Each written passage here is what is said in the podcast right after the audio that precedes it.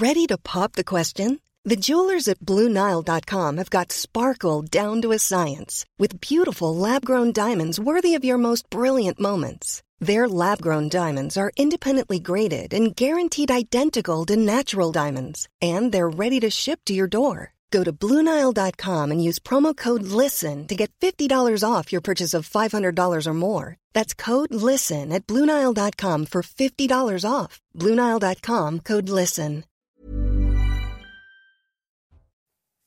Bonsoir à tous et très heureux de vous retrouver pour Soir Info Week-end. Nous sommes ensemble jusqu'à minuit et à mes côtés pour vous livrer l'information ce soir, Maureen Vidal. Bonsoir ma chère Maureen. Bonsoir Olivier. Et pour décrypter l'actualité, pour débattre, Jean-Michel Fauvergue, l'ancien chef du RAID. Bonsoir Jean-Michel. Bonsoir Olivier. À vos côtés, Jean Messia, haut fonctionnaire, président Vivre Français. Bonsoir Jean. Bonsoir. Jonathan Sixou, bonsoir. Bonsoir Olivier. Journaliste à causeur. Et à vos côtés, Vincent Roy. Bonsoir Vincent. Bonsoir. Écrivain, journaliste euh, également. On va vous entendre dans un instant, mais avant, on va démarrer, euh, on va faire un point sur les dernières actualités et bien évidemment, Maureen, les suites hein, de la disparition euh, de Lina.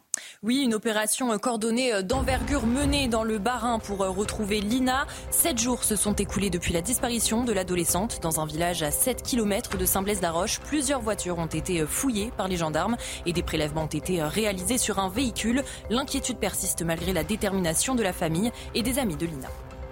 Une enquête ouverte à Marseille pour assassinat et tentative d'assassinat en bande organisée après une fusillade hier qui a fait deux morts et un blessé par balle. La piste du règlement de compte pour trafic de stupéfiants est privilégiée mais pas encore confirmée. Hier, un homme a tiré avec une arme longue sur un groupe d'individus dans la rue. Un homme de 41 ans et un autre de 24 ans sont décédés.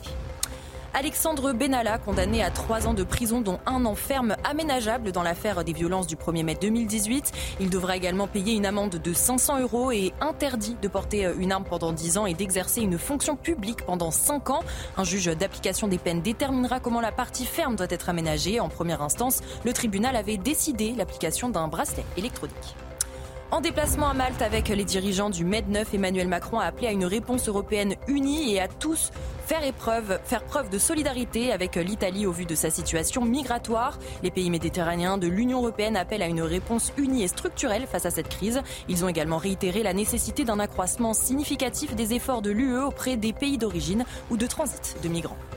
Enfin, le gouvernement veut agir davantage contre les punaises de lit. Une réunion se tiendra la semaine prochaine avec les opérateurs de transport pour protéger les voyageurs. La mairie de Paris a réclamé un plan d'action. Près d'un foyer sur dix est touché par ces nuisibles sur le territoire français. Et on en parlera dans cette émission, bien évidemment. Vous le disiez, Maureen, à la une de l'actualité, cette nouvelle fusillade à Marseille.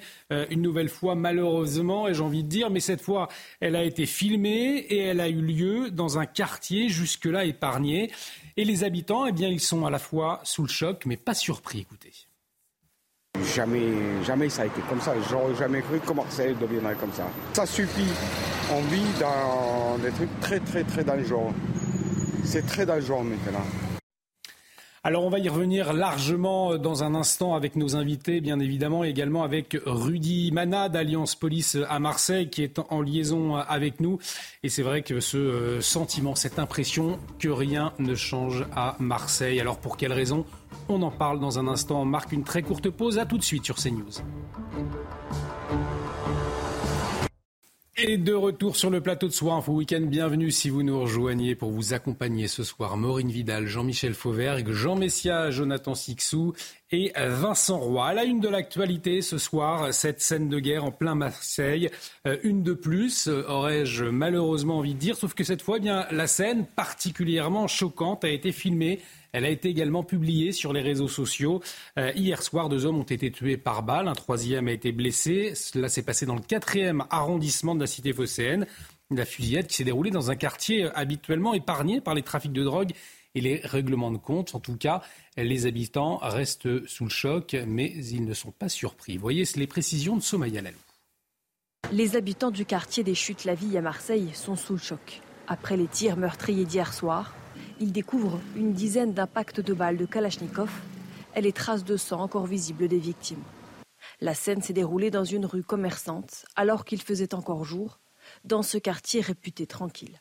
J'ai entendu de gros coups, mais je pensais que c'était comme euh, ce que faisaient les jeunes d'habitude, euh, les, comment les feux d'artifice. Je pensais pas que ça arriverait dans ce quartier surtout. Enfin, c'est tranquille ici, il se passe jamais rien. Du coup, ouais, c'est un, peu, un peu stressant, on va dire. Face à l'inquiétude qui a atteint ce quartier jusqu'ici épargné par les violences, certains riverains expriment un sentiment de résignation. N'importe où ça peut tirer. Voilà.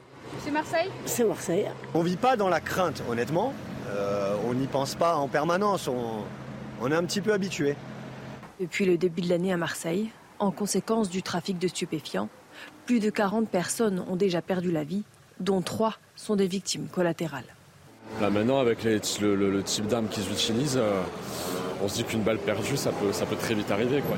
Au fatalisme et à la peur se mélange aussi l'exaspération.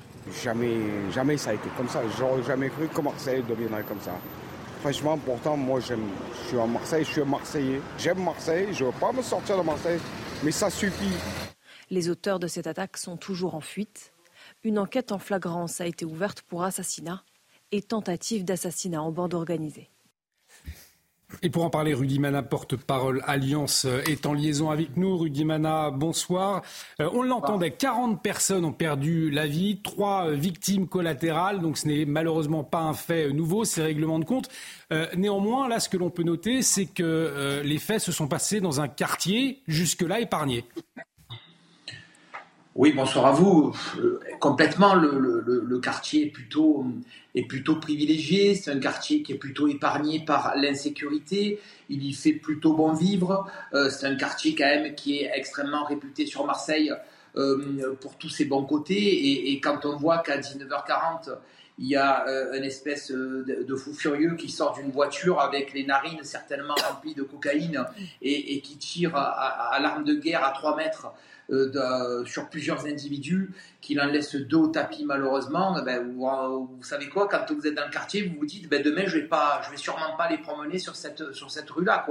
C'est ça la difficulté, difficulté pardon qu'on a à Marseille aujourd'hui, c'est que très clairement euh, les habitants et même les policiers on est un peu désemparés. Parce que Marseille aujourd'hui c'est peur sur la ville quoi. Le problème c'est que des minos il y en a pas qu'un, il y en a un peu à tous les coins de rue qui sont capables de tirer sur tout le monde. Et malheureusement des Belmondo on en a plus beaucoup ou en tout cas les méthodes qu'il employait on peut plus trop les utiliser donc c'est difficile aujourd'hui de rétablir l'ordre, c'est difficile d'interpeller ces individus malgré le travail acharné, et je le, répète encore parce que la police judiciaire marseillaise fait un travail exceptionnel pour essayer d'interpeller ces individus, mais il y en a tellement, tellement qui sont capables de commettre de telles atrocités que, l'océan qu'on doit vider avec nos petites cuillères, c'est pas demain qu'on va y arriver. Vous parliez de, on parlait, nous parlions donc d'un règlement de compte qui s'est passé dans un quartier jusque-là favorisé. Ça veut dire que euh, les trafics de drogue, les règlements de compte, aujourd'hui, nous n'arrivons plus à les contenir dans certains quartiers, euh, mais au fond qu'ils s'étendent. Comment est-ce que vous l'expliquez? Ben, on l'explique tout simplement par le fait que la police euh, essaye de faire un travail de fond sur Marseille. On essaye de, de faire des opérations, notamment dans ces quartiers nord, où, on est présent quasiment au quotidien. Donc il est évident que, que, que, les gérants de ces trafics de stupes, ils sont, pas, ils sont pas idiots, hein. ils essayent de trouver d'autres points de vente. Alors c'est vrai qu'on enferme, mais, mais on ne parle pas de tout ce qui se rouvre dans d'autres endroits. Et effectivement, il s'en ouvre dans le centre de Marseille, il s'en ouvre dans les quartiers sud de Marseille et dans les quartiers est de Marseille. Et aujourd'hui, on se rend compte que la gangrène est présente dans toute la ville et, et ces règlements de compte qui étaient habituellement, euh, qui avaient habituellement lieu dans les quartiers nord de Marseille, euh, ben aujourd'hui, ils ont lieu dans toute la ville. Et, c'est ça notre principale difficulté, euh, ce, qui, ce qui veut dire que euh, la population marseillaise aujourd'hui, à, n'importe quel endroit où elle se trouve, elle peut, se, elle peut avoir un individu, un fou furieux qui arrive avec une calache et qui arrose parce que on peut le voir sur, sur ces images. le gars, il, aurait pu avoir cinq personnes qui passaient à côté, il en avait rien à cirer, hein. il aurait tiré, il en aurait tué trois de plus, et puis il serait reparti dans sa voiture, ça ne l'aurait pas contrarié. C'est ça la, la, vraie difficulté et, la difficulté du travail de flic aujourd'hui à Marseille. Alors on ne baisse pas les bras, je vous le dis, on est toujours là, on essaye de, se battre contre, ce phénomène, mais, mais comprenez bien que tout seul, face à tout ça, c'est hyper difficile. Vous restez avec nous, Rudy Mada, Jean-Michel Fauvergue. 46 décès depuis le début de l'année euh, liés au trafic, trois victimes euh, collatérales. 46 narco-homicides. cela fait 40 ans, au fond, que la cité phocéenne est touchée par ce type de règlement de compte. Euh, ces derniers temps, on a entendu le ministre de l'Intérieur euh, annoncer des mesures, annoncer la, créer la, CRS 8 notamment pour, l'envoyer euh, dans les quartiers touchés par les trafics de drogue. il y a l'annonce aussi d'une nouvelle brigade anti-stupéfiants qui sera basée à Paris pour venir en renfort dans la cité phocéenne notamment. Pour autant, on a l'impression qu'on n'y arrive pas. Comment vous l'expliquez? Alors déjà, là ça se passe à Marseille bien évidemment, mais les, la vente de stupes, la, drogue, ça se passe un peu partout. Et les règlements de compte, ça se passe aussi un peu partout aujourd'hui. Marseille, c'est beaucoup plus. Euh, euh, là, aujourd'hui, ces images sont choquantes. Mais vous l'avez bien dit, Olivier, ça fait 40 ans, 40 ans qu'on euh, lutte contre les stupes et 40 ans qu'on n'y arrive pas. On est un des pays qui a la législation la plus dure contre les stupes, il faut le savoir. Et on est le pays le plus gros consommateur de stupes. Euh, donc on est en échec complet euh, et, et, et c'est pas la faute de la police ou de la gendarmerie qui font opération sur opération et qui ont, qui ont du résultat dans ce domaine-là. Euh, la problématique, c'est que depuis 40 ans, moi, je pense à titre tout à fait personnel qu'on n'a pas de stratégie. Il n'y a, pas de stratégie en France de lutte contre les stupes. Les luttes, la, le, stupéfiant, la lutte contre les stupes, c'est une comment dire, c'est un objet politique. Un objet politique. Donc, quand, quand c'était la gauche qui faisait un programme politique, elle s'en emparait sous le, sous le, sous le, régime euh, préventif. Quand c'est la droite, répressif. Quand ils étaient au pouvoir, l'un et l'autre, eh bien, ils se retrouvaient dans les mêmes situations euh, ce type-là. Non, je pense que euh, aujourd'hui, effectivement, le, ministre de l'Intérieur est très réactif là-dessus. J'aimerais savoir euh, où sont euh, les juges derrière, où est la politique pénale euh, contre les stupes aussi, ça c'est quelque chose d'important. Mais ce qu'il faudrait, c'est une, une, politique interministérielle, quelque chose de, de, de, bâti, de construit, pour dire aujourd'hui, maintenant, ça, ça, peut, ça peut plus être tolérable. Vous avez vu qu'au fur et à mesure, ça monte dans les quartiers, ça va dans mm. des quartiers où il n'y était pas, et la, et, la, sécurité des citoyens n'est plus, n'est plus assurée. Ça, ils, ne, se tuent pas entre eux. Ils, ils, se tuent effectivement entre eux, mais vous avez du collatéral, vous avez des gens rudimentaires maladie des gens qui auraient, pu passer. Euh, il y a, euh, quelque chose à faire. Alors, on a une offensive très importante de la part des policiers, Rudy Manaladi dans les quartiers nord, etc., de la part des policiers, de la part des gendarmes. Euh, on a une offensive très forte de la part du ministre de l'Intérieur. Il est très isolé dans ce domaine-là hein, pour l'instant. On n'entend pas parler du ministre de la Justice, on n'entend pas les, magistrats se déclarer là-dessus. En fait, ce qu'il faudrait, c'est une politique déclarer la guerre aux stupéfiants. Les stupéfiants vous drainent entre 40 et 60% de la criminalité mmh. euh, d'une manière générale. Donc il faudrait déclarer la guerre aux stupéfiants. Euh, mettre des moyens, s'y mettre vraiment, euh, s'y mettre tous les jours, s'y mettre au niveau de la, de, des flux financiers aussi, sur sur, tous les, sur toutes les facettes où on peut taper, il faudrait taper là-dessus. Jean Messia, et, et, et, effectivement, comme disait Jean-Michel Fauvergue, on, compte nos morts et finalement, euh, aujourd'hui, on n'a pas de, cap réellement affiché par les différents, différents gouvernements euh, successifs avec effectivement un travail interministériel, euh, police, justice et également économie, quand on sait l'argent qui est drainé par les trafics de drogue. C'est ça le nœud du problème? Bah, c'est-à-dire le, problème, si vous voulez, c'est que euh, Marseille, à l'image d'un certain nombre de narco-États latino-américains, Marseille est en train de devenir une, narco-métropole. Euh, avec évidemment un trafic de drogue qui gangrène la ville et de plus en plus. Alors on entend la gauche et l'extrême gauche et un certain nombre de progressistes nous expliquer que ça a toujours existé. Que Marseille, finalement, rien de nouveau sous le soleil, la drogue a toujours existé, les trafics ont toujours existé. Pardonnez-moi, oui, c'est vrai, il faut dire la vérité, Marseille a toujours été euh, la, cité, d'une forme de pègre euh, dont l'origine, euh, il faut le dire, était plutôt corse à l'époque. Les hommes n'étaient pas les mêmes Mais qui était un banditisme, je dirais, artisanal, avec un certain nombre de règles, de codes, etc. On est passé, avec les vagues successives d'immigration maghrébine et africaine, à une criminalité et à un banditisme industriel. Euh, qui gangrène toute la ville. Et face à ce problème grandissant, exponentiel, euh, extrêmement euh, criminogène, ben, qu'est-ce que vous avez? Vous avez un discours qui vous dit tout le monde déteste la police, qui vous parle de violence policière, qui vous parle de racisme systémique dans la police, et donc il y a une forme de toute puissance de trafiquants de plus en plus jeunes euh, Donc de, le politique, de une mieux partie en du mieux politique armé, a sa part de responsabilité et une dans ces trafics des de drogue élites et une partie des élites médiatico-politiques françaises qui désarment moralement la police. Le gars qui sort de sa bagnole avec, sa, avec la Kalachnikov euh, quand même en pleine rue. De quoi, de quoi il semble avoir peur ce type-là? De rien. On va demander à, à Rudy Mana justement. Et, et- et juste un instant. Et donc, et d'ailleurs, vous avez vu la manifestation de la semaine dernière, le 23 septembre, euh, qui a été manifestée, dont, la, plupart des médias se sont fait la caisse de résonance comme pour en faire la pub.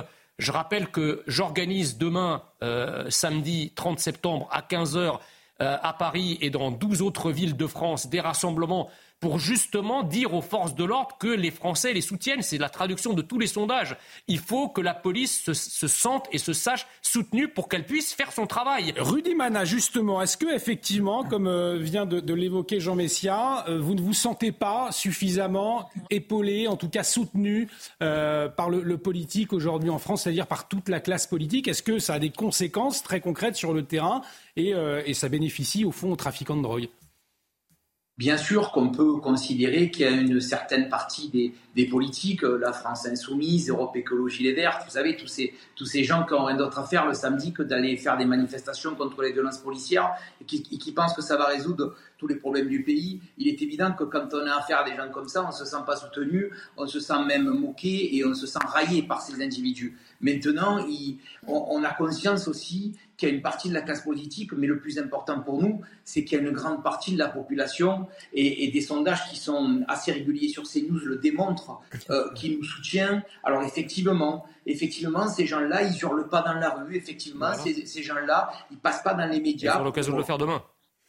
Ben, ben, je, je souhaite qu'ils le fassent, mais, mais, mais vous savez, on n'est pas, on n'est pas dupes les policiers. Nous, on travaille, on travaille pour le peuple, et quand on sait au fond de nous que cette grande majorité du peuple euh, nous apprécie, et, et c'est pour eux qu'on a envie de travailler, mais on travaille aussi pour ces, ces pauvres gens qui sont dans ces cités, qui s'en sortent pas non plus. Je voudrais revenir sur ce qu'a dit Jean-Michel Fauvert tout à l'heure sur la sur le code pénal, effectivement, le code pénal en France est certainement le plus dur euh, contre la, pour la législation contre le trafic de stupéfiants. Le problème, c'est qu'il y a la passion et puis il y a la raison en France. Et, et la raison des magistrats, euh, malheureusement, nous amène à penser que c'est certainement le moins dur d'Europe. Parce que comme les condamnations, elles n'existent pas, mais vous savez quoi, ces mecs-là, ils ont plus peur de rien, ils ont plus peur de la justice, ils ont encore moins peur de la police. Et nous, les policiers, ça nous retire tout sens à notre métier. Parce que quand vous interpellez des mecs et que le lendemain, et quand vous interpellez les mecs, aujourd'hui, vous roulez par terre avec eux, hein, parce qu'ils se laissent pas faire. hein. Donc vous roulez par terre, et puis le lendemain, qu'est-ce que vous faites? Ben, Vous retournez dans la même cité,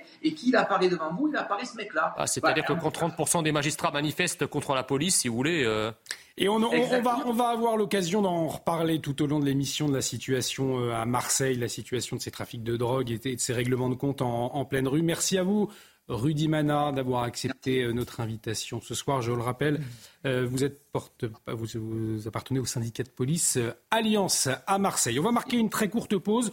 On revient dans un instant, 22h30, ce sera le journal avec Maureen Vidal. À tout de suite sur CNews. Soir Info Week-end, nous sommes ensemble jusqu'à minuit pour vous accompagner ce soir. Maureen Vidal, Jean-Michel Fauvergue, Jean Messia, Jonathan Sixou et Vincent Roy. Tout de suite, c'est le journal avec vous, Maureen Vidal.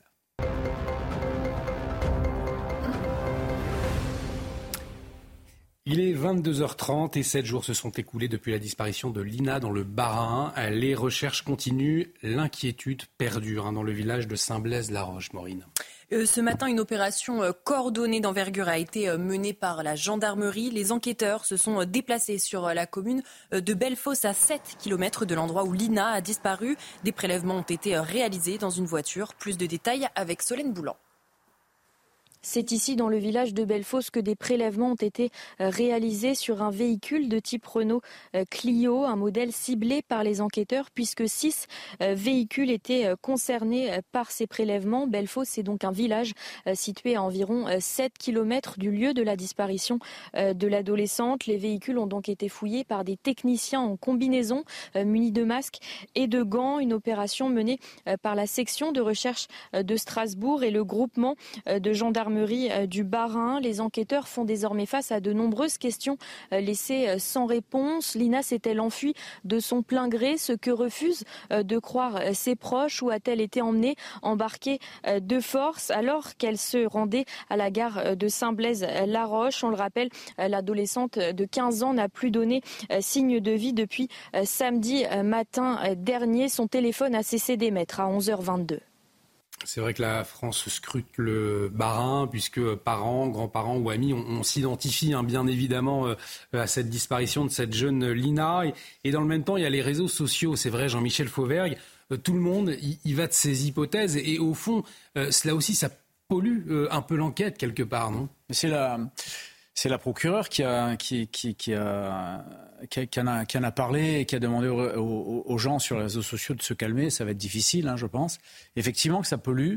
Effectivement que ça pollue. Effectivement que euh, toutes les pistes euh, qui, peuvent apparaître, les, pistes viables, hein, pas, les uluberlus, mais les pistes qui peuvent être viables et qui apparaissent sur les réseaux sociaux ou, dans d'autres avec d'autres moyens de communication, sont étudiés hein, d'une manière générale. Donc ça demande beaucoup de temps euh, euh, aux enquêteurs, au staff des enquêteurs. Euh, voilà, mais, ça, c'est une des une des, des, affaires les plus difficiles quand il y a une disparition comme ça et qu'au bout d'un certain nombre de temps, on n'a pas de nouvelles, ça, ça, commence à devenir difficile. Et c'est vrai que Vincent Roy, le, temps de l'enquête n'est pas le temps des réseaux sociaux. On a aussi en tête cette affaire, terrible affaire Émile qui n'est toujours pas résolue. On imagine une grosse pression, euh, là encore, sur les enquêteurs. Bah, le, temps de l'enquête n'est pas celui des réseaux sociaux. Le temps de l'enquête n'est pas le temps de la justice. Le temps de l'enquête, voilà. Bon, il y a, tout, ça, tout ça joue. Non, je crois qu'il faut être, euh, extrêmement prudent. En plus, je pense que, euh, il me semble que les enquêteurs sont capables aussi de lancer des, journalistes pour être tranquilles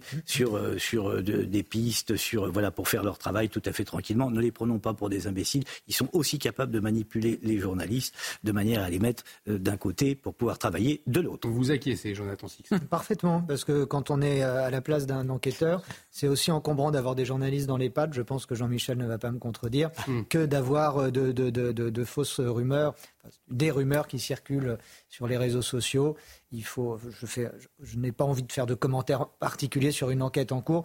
Je fais à titre personnel entièrement confiance à la police et aux enquêteurs français. Les enquêteurs français, les, militaires de la gendarmerie euh, qui sont euh, travaillent d'arrache-pied hein, depuis euh, samedi Bien dernier. Samedi, on a, mm. plus de, nouvelles de la petite Lina donc depuis samedi matin. la une de l'actualité, nous en parlions tout à l'heure, cette enquête ouverte à Marseille pour assassinat, tentative d'assassinat en bande organisée après une fusillade, Maureen, fusillade qui a fait deux morts et euh, un blessé euh, par balle. Donc hier, dans le 4e arrondissement de Marseille, dans le quartier euh, des Chutes, la vie, un homme muni d'une arme longue tire à bout portant sur trois personnes. Un homme de 41 ans et un autre de 24 ans ont été tués. La piste du règlement de compte pour trafic de stupéfiants est privilégiée, mais pas encore confirmée. Les riverains, eux, ont peur et expriment leur, leur bol Pardon. Écoutez. Je pensais pas que ça arriverait dans ce quartier surtout. Enfin, c'est tranquille ici, il se passe jamais rien. Du coup, euh, ouais, c'est un, peu, stressant, on va dire. Surtout que c'était assez tôt quand même, 19h30, je pense. Il y avait encore du monde à cette heure-là. C'est des choses qui arrivent de temps en temps dans Marseille, en tout cas on, en entend parler, voilà. Mais quand ça nous concerne directement, c'est ça fait un petit quelque chose. On vit pas dans la crainte, honnêtement. Euh, on n'y pense pas en permanence. On, on est un petit peu habitué. Après à Marseille, on se dit que bon, ça reste assez ciblé quand même les règlements de compte, mais euh, maintenant avec le, type d'armes qu'ils utilisent, euh, on se dit qu'une balle perdue, ça peut, ça peut très vite arriver. Quoi. Il y a eu le cas il n'y a pas très longtemps. Conséquences très concrètes hein, dans les quartiers sensibles de Marseille après ces euh, multiples euh, règlements de compte, 46 homicides depuis le début de l'année. Eh bien, certains parents d'élèves s'interrogent sur la nécessité d'équiper les écoles de vitres blindées. C'est le cas dans euh, les quartiers sud de la ville où l'école des Calanques de Sormiou, située à côté d'un point de deal, vit dans l'insécurité après des fusillades cet été qui ont fait deux morts au total. Certains policiers sont contre cette idée. Reportage de Stéphanie Rouquier. Depuis la rentrée, les parents et les enfants de cette école de Marseille vivent dans la crainte. Installé juste devant l'établissement, ce point de deal a été le théâtre de violences cet été. Quatre fusillades ont éclaté, deux personnes ont été tuées. Les murs du groupe scolaire portent encore les traces d'impact de projectiles. Des impacts de balles. Ça fait peur, ça, peut traverser les murs, il y a des gens qui habitent derrière, le concierge il habite là. On est en insécurité. Hein. On a peur pour nos enfants. Des tirs, tout ce qui se passe. Alors, certains parents demandent l'installation de fenêtres par balles. La municipalité refuse d'envisager ce dispositif. Mais pour protéger les enfants, les écoles des quartiers sensibles devraient-elles être équipées de vitres blindées?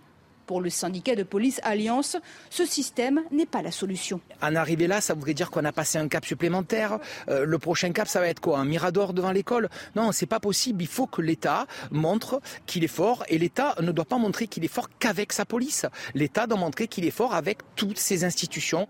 Depuis la rentrée scolaire, des policiers sont positionnés quotidiennement dans le quartier. Ils resteront mobilisés jusqu'à ce que les tensions s'apaisent. C'est vrai, Vincent Roy, que faire installer des vitres blindées devant une école, cela voudrait dire au fond que les, dealers ont gagné. Ce oh bah clairement. être une, solution. Clairement. Euh, le policier nous dit euh, il faut montrer que l'État est fort. Mais l'État n'est pas fort. Et ça fait 30 ans qu'il n'est pas fort, l'État. Ça fait 30 ans que l'État est laxiste. On nous raconte, alors là, il y a eu la visite du pape, on nous a raconté que Marseille, d'ailleurs, on nous a dit que Marseille n'était pas la France, enfin que Marseille était un exemple, que Marseille c'était euh, absolument merveilleux. On voit bien que Marseille, c'est pas ça. Non, il y a une justice qui ne tape pas assez fort, il y a des moyens qui ne sont pas mis en œuvre. On voit aujourd'hui des gamins sortir d'une voiture avec une Kalachnikov. N'est-il pas possible euh, ça s'est déjà produit dans notre pays, n'est-il pas possible de récupérer au moins les armes qui se promènent dans Marseille? Et ailleurs d'ailleurs. Est-ce qu'on ne peut pas recourir, alors je ne sais dans quelles conditions, mais on a quand même des moyens qui ne sont pas mis en œuvre. Est-ce qu'il n'y a pas moyen de recourir, par exemple, à l'état d'urgence, de faire en sorte qu'on puisse accéder à ces armes, qu'on puisse enquêter. Certains disent il faudrait, devant l'ampleur du phénomène, il faudrait peut-être faire appel à l'armée. Je n'en sais rien, mais au moins qu'on fasse quelque chose, car là, nous sommes spectateurs et chaque semaine, nous serons spectateurs, hélas, on peut l'imaginer facilement, de telles scènes et nous sommes impuissants. Et on nous dit, et, le, policier est très clair, il nous dit l'État doit se montrer fort. Ben oui, il doit se montrer fort, sauf qu'il ne se montre pas fort. Peut-être qu'il faut aller tenir un discours churchillien et promettre pour régler le problème du sang et des larmes, aller jusqu'au bout. Tout ça, évidemment, demande un certain courage politique. Il ne me semble pas qu'actuellement, il ne me semble pas que le courage politique soit euh, ce qu'on pratique le mieux dans ce pays. Il y a un problème. Alors, est-ce qu'on ne peut pas le prendre à bras le corps, véritablement? Puisque c'est vrai, Jonathan La réalité, on l'entendait dans le sujet, c'est que les parents d'élèves ont peur. Quand vous demandez de mettre des vitres blindées dans une école, c'est quand même que la situation va mal, va même très mal. Alors, est-ce que ça veut dire que la lutte est vaine? Certains le pensent en tout cas. La lutte n'est pas vaine. la situation euh, a de quoi faire peur et on, peut parfaitement et légitimement comprendre la peur des parents.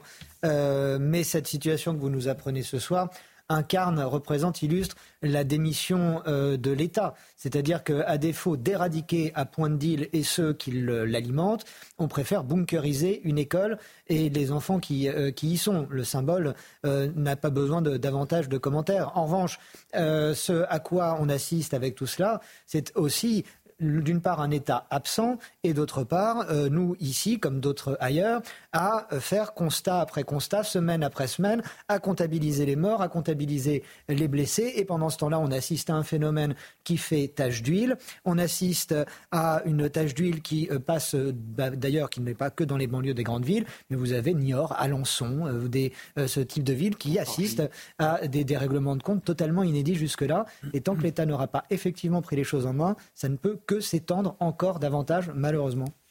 Et on aura l'occasion euh, d'y revenir tout au long de cette émission. Euh, on en vient à cette bonne nouvelle. Bonne nouvelle, l'inflation tombe ce mois-ci à son plus bas niveau en deux ans euh, dans la zone euro, Maureen. Oui, on parle là des 20 pays qui partagent la monnaie unique. Donc sur un an, l'inflation a chuté de 4,3%. Le chiffre est même meilleur qu'attendu par les analystes. Les prix de l'alimentation, des services et des biens industriels sont concernés. Même tendance pour les tarifs de l'énergie. La Banque centrale européenne pourrait garder ses taux inchangé ces prochains mois. Et puis on va parler météo à présent avec ce mois de septembre. Vous l'avez certainement constaté, le plus chaud jamais mesuré en France, mais pas seulement, en Allemagne, en Pologne et même en Suisse. Hein. Septembre 2023 va euh, se terminer entre 3,5 et 3,6 degrés Celsius au-dessus de la période de référence 1991 à 2020 en France, avec une température moyenne de 21,5 degrés. Quelques températures également en Europe. Hein. En Allemagne, par exemple, 3,9 degrés de plus ont été recensés. En Pologne, 3,6 degrés au-dessus des normales et en Suisse, 3,8 degrés. Ces observations euh, rejoignent celles de toute la planète euh, en général, hein, en route pour battre en 2023 euh, le record annuel de température. Et on va parler à présent de cet enfer, l'enfer des punaises de lit. Les témoignages se succèdent en effet depuis quelques jours avec des situations vécues notamment dans les trains ou encore les métros. Le ministre des Transports, Clément Beaune, s'est euh, même vu contraint de réagir. Hein. Je le cite, je réunirai la semaine prochaine les opérateurs de transport pour informer sur les actions engagées et agir davantage au service des voyageurs. Un message dans un tweet sur les réseaux sociaux, des nuisibles donc dans les transports, mais également dans les maisons. Un foyer sur 10, sur 10 est touché. Et pour les éradiquer, eh bien, vous allez le voir, ce n'est pas évident. Célia Gruyère. Elles peuvent sévir dans les hôtels, les cinémas ou encore les trains, mais surtout dans vos chambres. Les punaises de lit sont en pleine recrudescence en France et quelques précautions peuvent être utiles pour s'en prémunir. Premier avec, si on a des punaises de lit chez soi, on souffle un grand coup. Il ne faut pas paniquer, c'est pénible d'avoir des punaises de lit, mais on s'en sort si on ne fait pas n'importe quoi. L'avantage, s'il faut en trouver un, la punaise de lit est visible à l'œil nu. De forme ovale, plate et marron, sa couleur peut tirer vers le rouge lorsqu'elle se gorge de sang humain. Et ses piqûres provoquent des boursouflures semblables à des boutons de moustique. Si vous êtes déjà infesté, voici quelques précieux conseils d'un spécialiste des détections de punaises de lit. Quand on fait des voyages, c'est la première cause d'infestation. Si on a le moindre doute, on ne rentre pas la valise chez nous. Euh, vous la déballez avant, vous emballez tout dans des petits sacs poubelles, euh, et tous ces sacs poubelles, ils partent soit au congélateur pendant 5 jours, soit ils sont lavés à 60 degrés et passés au sèche-linge il vaut mieux perdre quelques affaires que d'avoir une infestation de punaises de lit. Une alternative existe pour les petits objets, 72 heures minimum dans un congélateur. En cas de persistance, il vous reste la lutte chimique à l'aide d'insecticides puissants réservés aux professionnels. Trois grandes familles de traitements. Il y a les traitements insecticides classiques euh, qui font appel à des molécules de synthèse. Il y a ce qu'on appelle les traitements insecticides naturels qui sont en fait des méthodes mixtes avec de la vapeur sur les zones les plus à risque et des insecticides naturels dans le reste de l'appartement. Et ensuite, il y a toute la famille des traitements 100% thermiques et si cela vous arrive, préparez-vous à faire vos valises pour au moins quelques jours. Alors c'est vrai, messieurs, que lorsque nous ne sommes pas touchés par le phénomène, cela peut paraître anecdotique, et pourtant c'est un foyer sur dix hein, qui est touché aujourd'hui, euh, avec de nombreuses conséquences, on l'entendait, sanitaires et sociales. Alors euh, à la fois on, a des piqûres, des piqûres qui est dimanche, et en même temps l'impossibilité de recevoir du monde chez soi, euh, la, honte à chaque fois, euh, euh, cette espèce d'angoisse de revoir toujours ces punaises de lit revenir chez soi. Au fond, est-ce que vous diriez qu'aujourd'hui, effectivement, on voyait le ministre des Transports réagir, c'est un réel problème, Jean Messia, crise sanitaire, voire de crise sociale aujourd'hui. Oui, mais la question à poser, c'est d'où ça vient? Pourquoi, pourquoi aujourd'hui on a ce fléau qui s'abat sur la France à tel point qu'au sommet de l'État, on est obligé d'en parler? Alors on a eu euh, la, réponse de plusieurs, euh, effectivement, de, plusieurs euh, spécialistes, et c'est avec les, voyages. Alors ça a toujours existé, la punaise de lit, et elle, est venue à travers les voyages dans les années d'ailleurs 1930 d'Amérique latine, me semble-t-il, et ensuite les punaises de lit avec les gens qui voyagent, et eh bien voilà, s'invite. Et un spécialiste précisait aussi que ce n'est pas forcément un, insecte qui, qui vient des zones tropicales, mais qui vient du monde entier, qui aussi euh, sa zone de confort est aussi également en France. D'accord, non, mais en fait la question vaut, la peine d'être posée parce que quand on veut éradiquer euh, définitivement ou en tout cas euh, le réduire à une portion congrue, un fléau, il faut aussi essayer de s'attaquer à ses sources parce que sinon, si vous voulez, ça reviendrait à, traiter symptomatiquement la chose sans freiner le, phénomène véritablement. Donc là, il faut n'y a, pas grand-chose à dire. Il faut mettre de l'argent, il faut faire comme on fait pour les, sociétés de dératisation, enfin, de tous les fléaux qu'on peut avoir euh, euh, dans, la maison. Il faut mettre les moyens et surtout dans les endroits publics comme les transports en commun.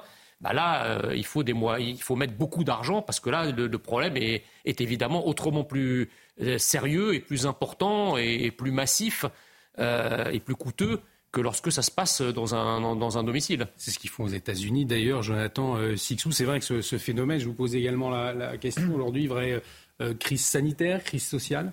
Un peu des deux, parce qu'à lire les, témoignages, à entendre les, témoignages des personnes qui, qui sont euh, envahies, ça, ça, qui, sont, qui voient leur domicile envahi par, par ces bestioles.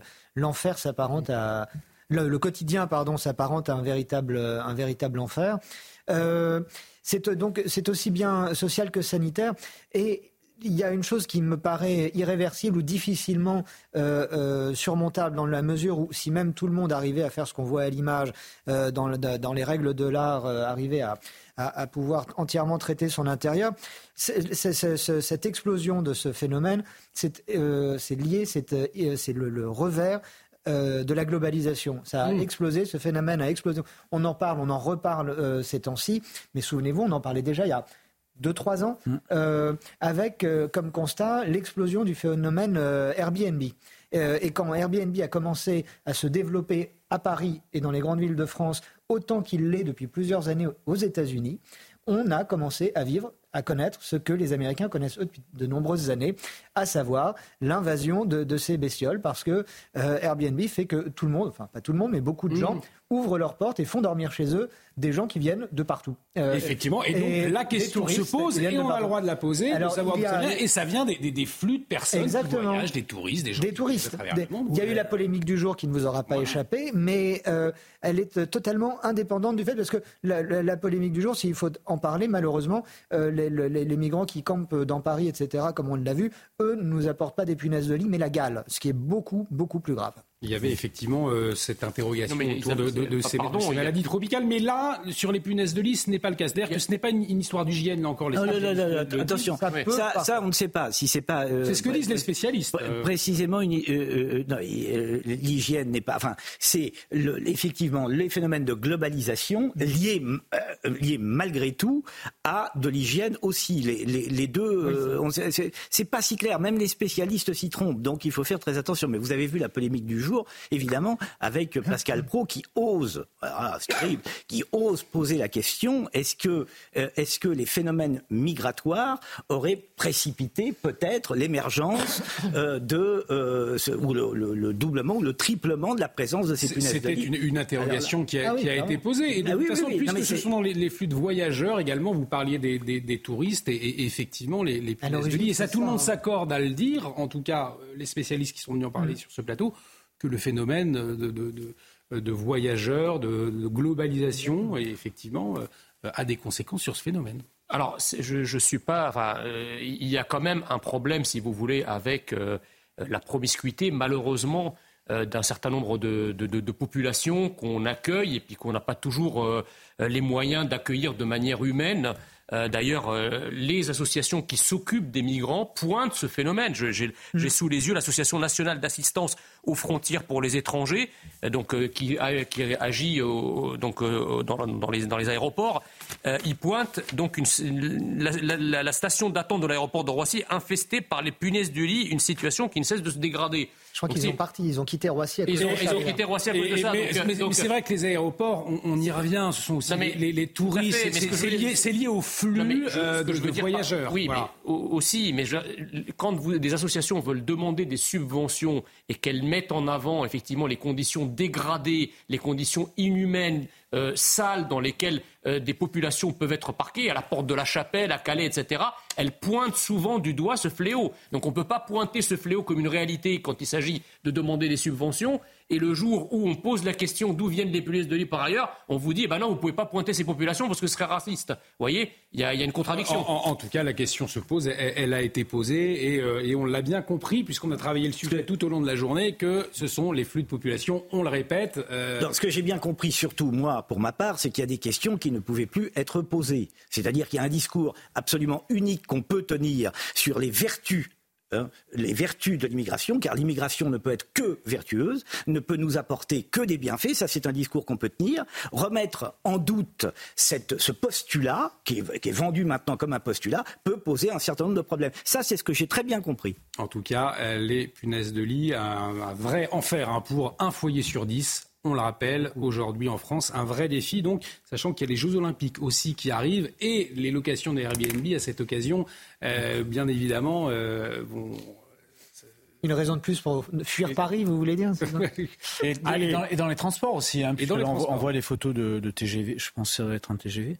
Euh, dans les transports, aussi, il y a des, il y a, des flux il y a des flux importants et les transports seront largement utilisés aussi, effectivement, pendant, pendant les Jeux On parle des cinémas aussi, des salles cinéma, de cinéma également. On verra. Alors, il paraît que pour les cinémas, on est assez tranquille puisque la, la, punaise de, Évidemment, je me suis passionné sur la punaise de lit.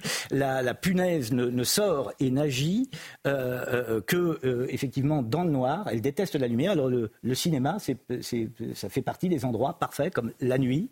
en revanche, au grand jour ou sous une lampe, la, punaise du lit a du mal à, sortir et à opérer. Et pas seulement la punaise de lit, on l'a vu, provoque le débat. On va parler de cette décision du Conseil constitutionnel à présent qui pourrait avoir de grandes conséquences hein, dans les affaires impliquant François Fillon et Nicolas Sarkozy. L'ancien Premier ministre, je vous le rappelle, condamné pour euh, les emplois fictifs de son épouse. L'ancien président, lui, pour euh, corruption et trafic d'influence. Après cette nouvelle décision du Conseil constitutionnel, eh bien, les deux hommes pourraient se défendre une troisième fois euh, devant la Cour d'appel. Alors, cela semble un peu technique, mais Noémie Schulz nous explique tout. Écoutez. C'est une décision très technique, mais dont les conséquences pourraient être très importantes pour François Fillon comme pour Nicolas Sarkozy, puisqu'elle leur offre à tous les deux la perspective d'un nouveau procès. Dans le détail, la loi dit aujourd'hui qu'une fois que l'instruction d'un dossier, c'est-à-dire l'enquête, euh, est terminée, il n'est plus possible de soulever des vices de procédure. C'est l'article 385 du Code de procédure pénale. Or, François Fillon et Nicolas Sarkozy soutiennent tous les deux avoir eu connaissance, après la fin de l'instruction, d'un nouveau motif d'annulation. Pour l'ancien Premier ministre, il s'agit de, des déclarations de l'ancienne patronne euh, du parquet national financier euh, sur des pressions de sa hiérarchie euh, dans cette affaire. Pour Nicolas Sarkozy, il s'agit de la révélation d'une enquête occulte de ce même parquet national financier dans l'affaire dite des écoutes. Le Conseil constitutionnel estime que cet alinéa de l'article 385 est contraire au droit de la défense et au droit au recours. Il a donc décidé de l'abroger. C'est maintenant à la Cour de cassation de tirer les conséquences de cette décision. Elle pourrait ordonner euh, un nouveau procès en appel, le troisième pour les deux hommes politiques qui ont tous les deux été euh, condamnés, on le sait, euh, l'un pour les emplois fictifs de son épouse, l'autre pour corruption et trafic d'influence. Ils auront donc l'un et l'autre peut-être l'occasion de se défendre à nouveau devant la Cour d'appel, une victoire dont se sont réjouis hier leurs avocats respectifs. Euh, Jérémy Calfon, avocat, est en liaison avec nous. Maître, bonsoir. Merci d'avoir accepté euh, notre invitation. Euh, vous parleriez, après cette décision, d'un tournant historique, finalement, pour la justice. Comment est-ce qu'on peut, on qualifier tout cela? Non, pas du tout. C'est pas du tout un tournant historique.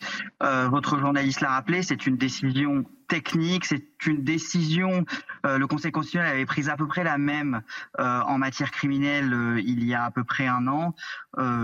c'est une décision technique puisque, donc, comme l'a rappelé votre journaliste, on ne peut pas euh, soulever des nullités, c'est-à-dire ce qu'on appelle euh, des vices de procédure, en réalité on appelle ça des nullités, on ne peut pas soulever les nullités après la fin de l'information judiciaire. Et donc la question c'est de savoir, d'accord, mais les nullités potentielles dont on pourrait avoir connaissance après la fin de l'information judiciaire, peut-on toujours les soulever? Le texte ne le précisait pas et ce qu'a imposé le texte euh, le Conseil constitutionnel au législateur, eh ben, c'est d'apporter la précision nécessaire dans le texte, c'est de dire voilà ce mécanisme dit de purge des nullités, eh bien, il ne s'applique qu'aux vices de procédure dont on pouvait avoir connaissance au moment de la clôture de l'instruction. Donc vous voyez que c'est quelque chose de très très très technique.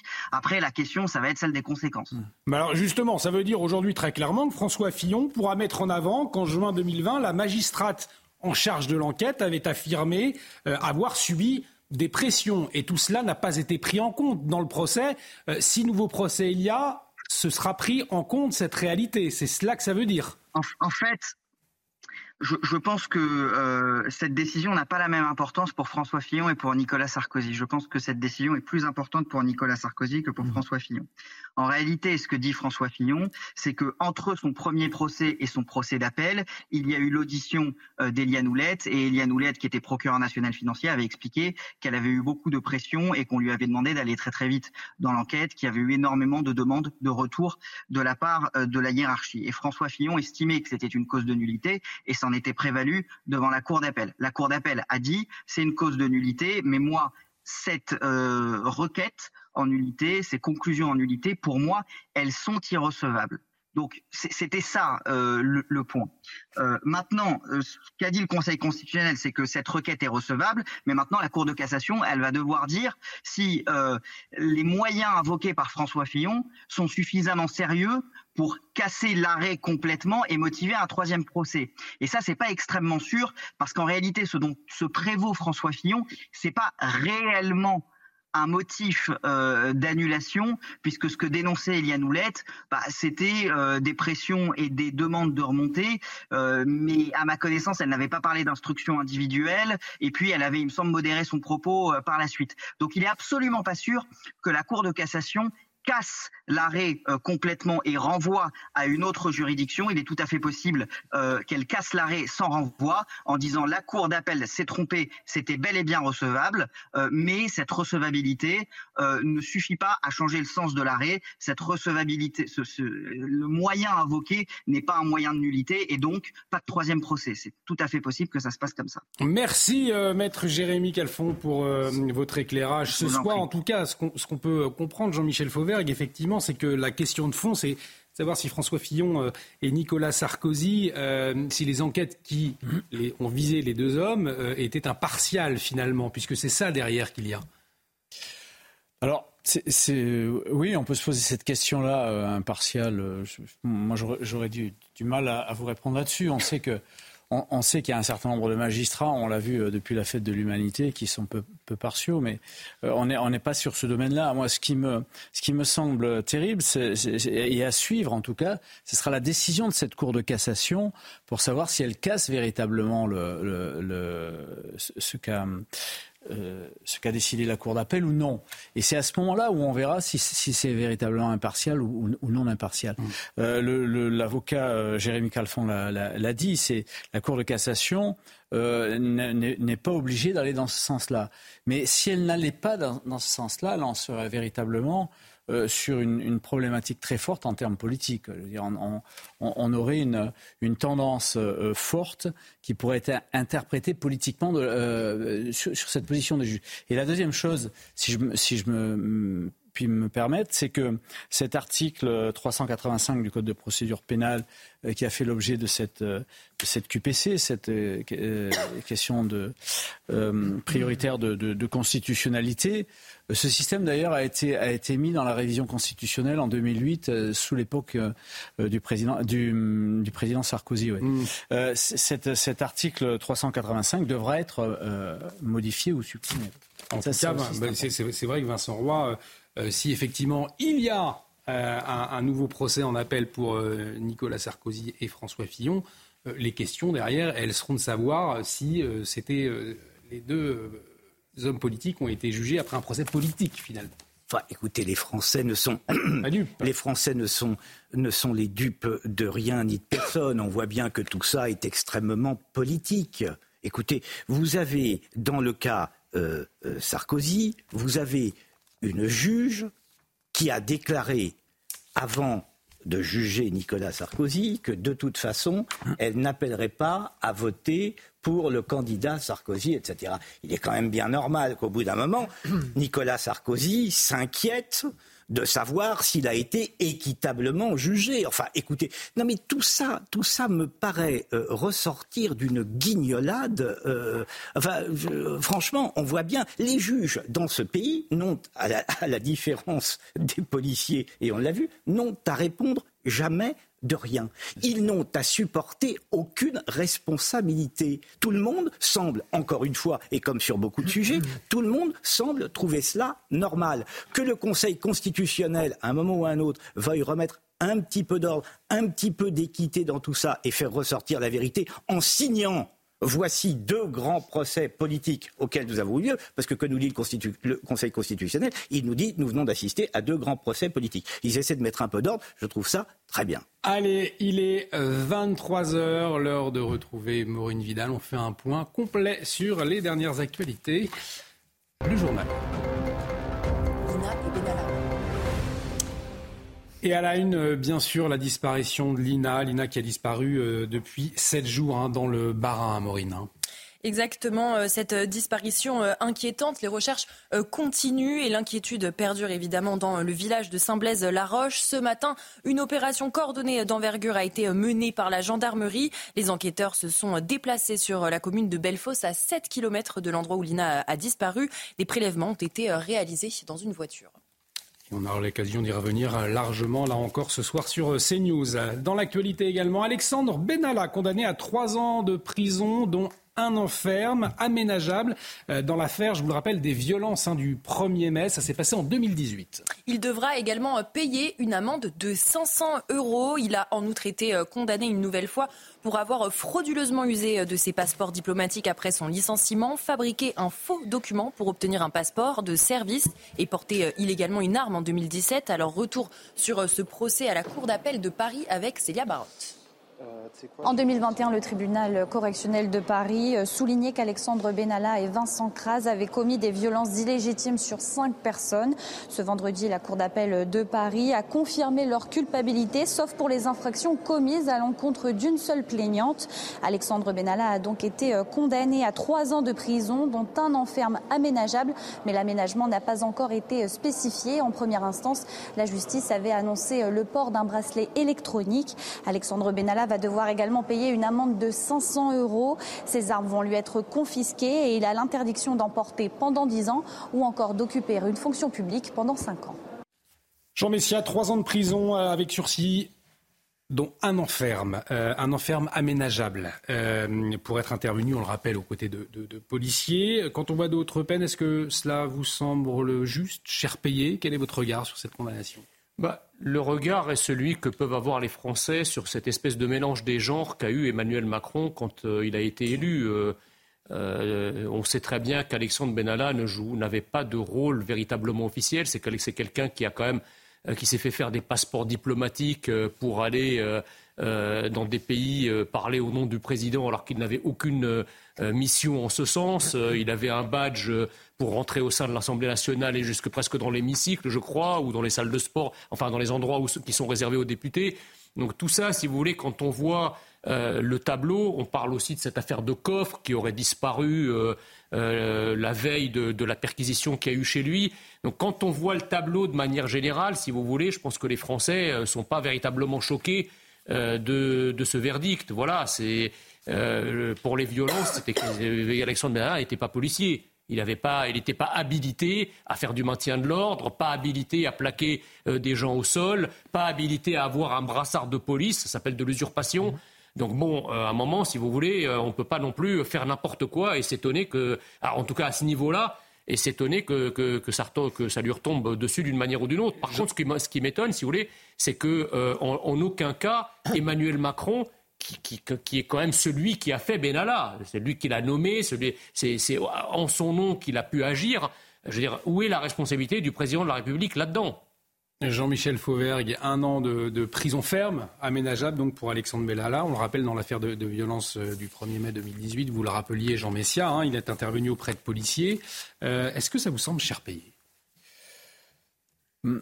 À part la phrase de, Jean euh, Messia, ici présent, je, partage à peu près tout ce qu'il a dit. je ne vois, pas pourquoi on soulèverait la, responsabilité dans des violences qui ont, eu lieu sur la voie publique du président de la République. Je pense que c'est complètement déplacé. Mais à, part ça, tout le reste, je le partage. Mais j'aimerais...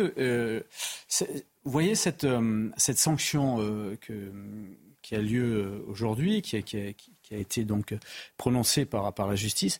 J'aimerais qu'il y ait des sanctions de, de ce type-là euh, pour euh, ceux qui agressent réellement dans la rue, qui se mettent pas aux côtés des policiers, mais qui agressent les policiers, pour ceux qui défendent ceux qui agressent les policiers, etc., etc. Je, je, pense que on, on, est là de, depuis le début de cette émission à dire ça. Je pense qu'il y a deux, deux poids deux mesures sur la, sur notre justice dans notre pays, et il est, il est grand temps qu'elle se ressaisisse et qu'elle rende véritablement une, vraie justice pour éviter un peu tout ce qu'on a vu depuis le début de l'émission. Jonathan Sixou, un enferme pour Alexandre Benalla, ça se comprend, oui, mais euh, alors il faut que ce soit pour tout le monde la même chose? Pas forcément pour tout le monde, dans la mesure où Alexandre Benalla n'était pas à un poste où tout le monde est en, fonction. Donc là, il y a une sorte d'exemplarité de la peine, me semble-t-il, qui est, euh, la, bienvenue. Euh, il aurait été pour le coup malvenu qu'il y ait quelque chose de plus léger. On voit après ce qu'on a, dit tout à l'heure, il y a quelques minutes, que malgré tout, euh, nous vivons bel et bien dans une république des juges et que euh, c'est selon leur bon vouloir et selon les dossiers qui ont leur faveur que les choses se nouent désormais. Allez, on va s'arrêter euh, à présent sur ces dépôts sauvages de déchets et sacs poubelles qui se multiplient, euh, notamment dans les Yvelines, Amorine. La commune de Villepro est particulièrement euh, impactée. Pour tenter de mettre fin à ce phénomène, le maire a décidé de mettre en place une amende de 800 euros minimum, une mesure saluée par les riverains. Reportage de Thibault Marcheteau. Dans cette ville des Yvelines, les dépôts sauvages se multipliaient aux quatre coins de la commune. Alors cet été, le maire a dû prendre une décision radicale. Nous avons décidé de voter une nouvelle amende à destination des auteurs euh, de dépôts sauvages euh, de déchets sur la commune. C'est une amende euh, qui commence à partir de 800 euros et qui peut aller bien au-delà. Après une longue période de prévention sur ce sujet-là, on estime qu'il faut aller maintenant beaucoup plus loin et toucher là où ça fait mal, c'est-à-dire au portefeuille. Chaque année, la prise en charge de ces déchets représentait plus de 40 000 euros dans le budget de la commune. Devant le conseil municipal, cette décision du maire a été votée à l'unanimité. Les administrés semblent eux aussi convaincus.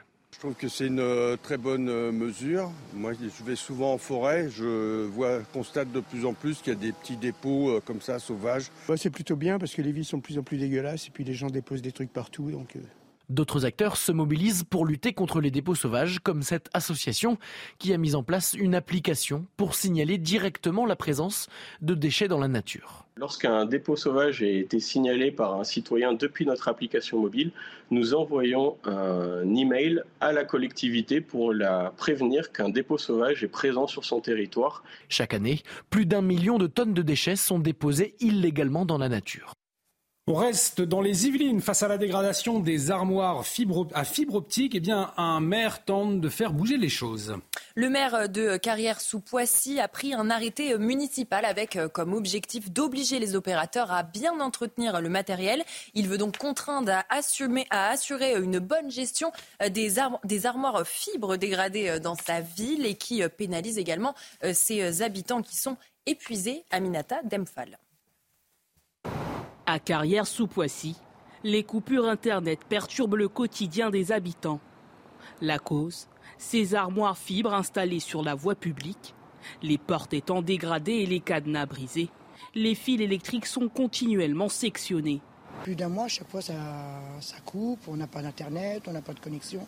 Les portables, la télé, c'est vraiment problématique. Même pour tes devoirs, quand tu veux te connecter sur Ose, ça marche pas. problématique. Un ras-le-bol entendu par le maire de Carrière sous Poissy, qui avait pourtant alerté l'opérateur depuis plusieurs mois. Les habitants, très légitimement, euh, à hauteur de 2, 3, voire 4 par jour, aujourd'hui expriment des réclamations auprès du maire euh, que je suis, me demandant d'intervenir auprès de l'opérateur. En réponse à ces administrés exaspérés de cette situation, le maire a décidé de procéder à la manière forte. On a pris un arrêté municipal coercitif, 1500 euros d'amende après un constat de la police municipale si une armoire n'est pas réparée sous 48 heures. Carrière sous Poissy n'est pas la seule commune concernée par ces dégradations de fibres optiques. Le ministère au numérique précise avoir mobilisé tous les acteurs de la filière concernant un plan de reprise des armoires de rue. En France, 450 000 foyers ou entreprises sont concernés.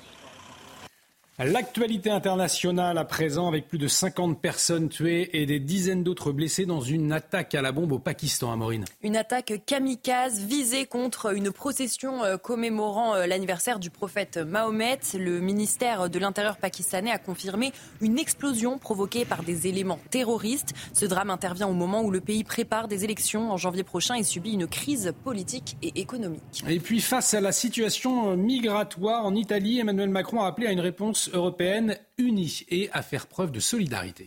Réunis euh, donc à Malte, les pays euh, méditerranéens de l'Union européenne appellent à une réponse unie et structurelle face à la crise migratoire. Les dirigeants du Med 9 ont réitéré la nécessité d'un accroissement significatif des efforts de l'UE auprès des pays d'origine ou de transit des migrants. Le Premier ministre maltais Robert Abella a lui déclaré que la question doit être traitée avec des partenaires solides. Et la question doit-elle être traitée au niveau européen? On en parle dans un instant avec nos invités, mais avant euh, météo, puisque comme euh, le reste de l'Europe, eh ben, eh l'Espagne entre dans l'automne avec des températures anormalement élevées, dépassant parfois, c'est énorme, 35 degrés. Le pic de cet épisode de chaleur est attendu euh, ce week-end, période durant laquelle les températures devraient dépasser les 32 à 34 degrés dans une bonne partie du pays. Ces euh, valeurs devraient dépasser les normales de 5 à 15 degrés. Donc c'est énorme effectivement.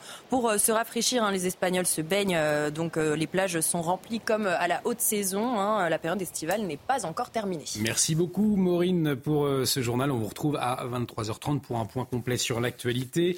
Euh, je vous le disais, la question de l'immigration au cœur du MED 9. Le MED 9, c'est le sommet qui réunit euh, les chefs d'État de neuf pays de la rive nord de la Méditerranée. Ça s'est passé aujourd'hui à Malte. Les dirigeants des pays méditerranéens de l'Union européenne veulent en effet bâtir des propositions communes de régulation de l'immigration. Emmanuel Macron s'est exprimé cet après-midi et il a proposé eh d'envoyer des équipes dans les pays de transit pour les traverser. On l'écoute.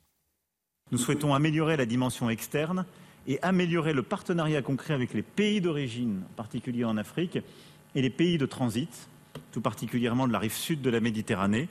Et donc, euh, les propositions opérationnelles qui sont les nôtres sont des propositions d'un partenariat respectueux, visant à apporter des moyens financiers, des coopérations techniques, mais à lutter de manière très concrète contre les trafiquants d'êtres humains qui profitent de la misère de celles et ceux qui prennent tous les risques, parfois conduisent au pire dans la mer Méditerranée, et nous conduisent à supporter euh, cette pression migratoire qui est aujourd'hui la nôtre.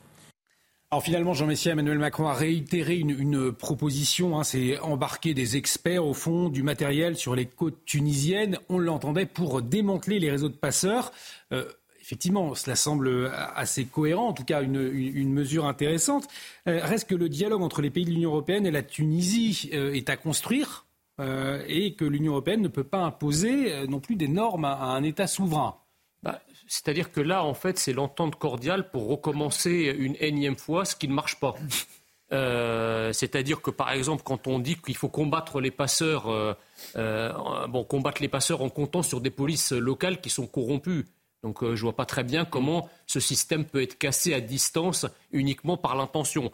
La deuxième chose, c'est les pays de transit. Mais il se trouve que les pays de transit, sont aussi des pays euh, à forte émigration, euh, qui n'ont pas intérêt, si vous voulez, à, agir contre le, départ des leurs, puisqu'ils ont tous ces pays-là, que ce soit les pays de départ ou les pays de transit, ils ont une jeunesse désœuvrée qui, n'a pas de perspective locale et qu'ils veulent évidemment voir partir pour soulager leur propre fardeau local. Donc je ne vois pas exactement quelle, est, la solution qu'apporte Emmanuel Macron en l'espèce. La seule solution pour arrêter l'immigration sur les côtes euh, européennes, c'est la solution adoptée par l'Australie. L'Australie, dont il faut répéter que ce n'est pas un pays d'extrême droite. Il y a dix ans. C'est un pays démocratique, c'est un pays occidental, doté d'un parlement et d'un gouvernement élu, et qui a appliqué la politique du no way, euh, alors qu'ils sont soumis exactement au même droit. Le droit maritime, il est le même sur les côtes australiennes qu'en Méditerranée. l'immensité des côtes australiennes sont bien, est bien plus importante euh, que les côtes européennes. Et la marine australienne euh, n'est pas dotée des mêmes moyens que toutes les marines européennes réunies. Donc si l'Australie a pu le faire dans ces conditions, en restant un État démocratique, en respectant le droit de la mer, le droit international, etc., pourquoi diable l'Union européenne et les États de l'Union européenne n'y arrivent pas? C'est qu'il n'y a pas de volonté. mais, néanmoins, ça, doit se jouer au niveau européen. À, chaque fois, et je termine par là, c'est qu'à chaque fois, si vous voulez qu'on parle de lutter et de ralentir l'immigration, on a tout un système qui est mobilisé pour vous expliquer pourquoi on ne peut pas faire.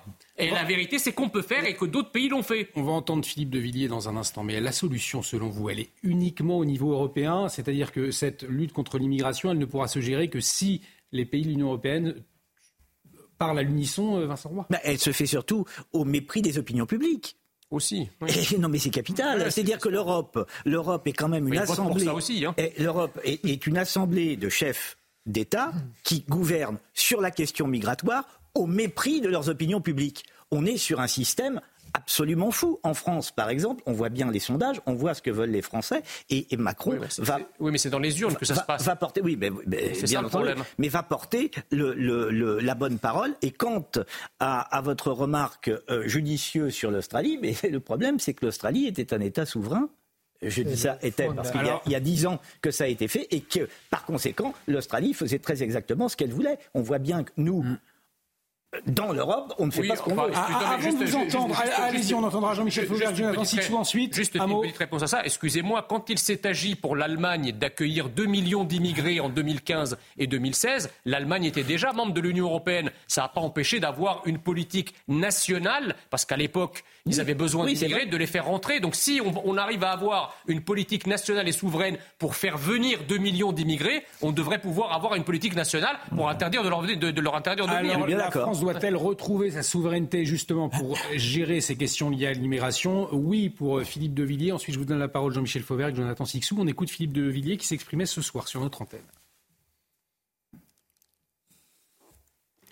La seule solution, c'est la solution souveraine. Un pays qui, a des frontières peut régler le problème. Un pays qui peut prendre des décisions de, par exemple, de couper les crédits, 750 millions par an aux, ONG qui organisent avec les passeurs la venue des migrants depuis le Maghreb. Euh, un pays qui, peut faire cela, à ce moment-là, il, peut dire à son peuple, oui, je peux résoudre votre problème. Mais un pays qui s'en remet à l'Union européenne, comme le fait Emmanuel Macron, ça veut dire non possumus. Non possumus. Qu'est-ce que la souveraineté Les juristes au XIXe siècle expliquaient la souveraineté, c'est la compétence de la compétence. Quand vous n'avez plus la compétence de la compétence, vous êtes comme Job sur son fumier. Jonathan Sixou, selon vous, est-ce qu'il a raison? La seule solution, elle est euh, souveraine, elle n'est pas européenne. C'est ce que dit Philippe de Villiers. C'est l'un des facteurs, évidemment, que la souveraineté euh, des pays est euh, la clé, l'une des clés cruciales dans, la gestion d'une telle crise. Pourquoi ça n'est pas la seule solution? Parce que le, le, problème, il est aussi dans ces pays d'Afrique subsaharienne pour le moment. Et l'une des solutions, enfin l'une des priorités est d'une façon ou d'une autre je ne vous donnerai pas ce soir la, la, la recette magique, mmh. mais d'endiguer cette hémorragie euh, euh, humaine vers, vers, vers l'Europe. Euh, évidemment que la solution pour la France, elle est européenne, parce que quand on entend Emmanuel Macron nous dire qu'il faut améliorer le partenariat avec nos amis de, de la, du, du, du Maghreb notamment, euh, c'est une nécessité parce que je vous rappelle qu'il y en a, on n'a plus beaucoup d'amis sur euh, la côte nord de l'Afrique depuis euh, quelques temps grâce à Emmanuel Macron. Le Maroc ne veut plus nous parler, il refuse même notre aide humanitaire à, à, après le, le, le, tremblement de terre. L'Algérie ne veut plus nous parler. La Libye, ça n'existe pas. Il y a trois gouvernements en même temps mmh. actuellement en Libye. Il y a la Tunisie qu'on abandonne, qui est pourtant le seul pays qui n'instrumentalise pas à des fins politiques l'arrivée des migrants à ouvrir ou à fermer des vannes comme le font le Maroc et, et et l'Algérie. Il y a la Turquie qui, elle, dicte son chantage à la petite semaine. Donc, si vous voulez, la France toute seule.